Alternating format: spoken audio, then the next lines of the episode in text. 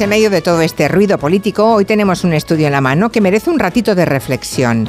La semana pasada conocimos los datos del paro, comprobamos que la tasa de desempleo es la más baja en España de los últimos 15 años, pero aún hay dos millones y medio de españoles que no tienen trabajo. La gran paradoja es que también existen centenares de miles, por lo visto, de puestos de trabajo que no encuentran candidatos.